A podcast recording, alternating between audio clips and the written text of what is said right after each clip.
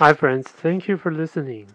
This afternoon, I'm going to visit a cafe in rural Taoyuan City, the Daxi district. And I'm going to get to know them and, uh, well, it's a connection from a friend. And I want to get to know, get familiar with them.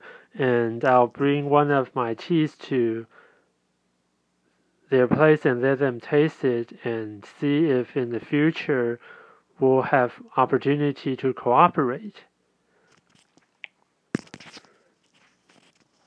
And furthermore, of course, I'd also ask them information about the food and beverage industry in Taiwan so I can have an even further understanding of this industry and make further progress. And by the way, today I'm still going to bring Dragon Spring tea, like I sponsored my friend's competition.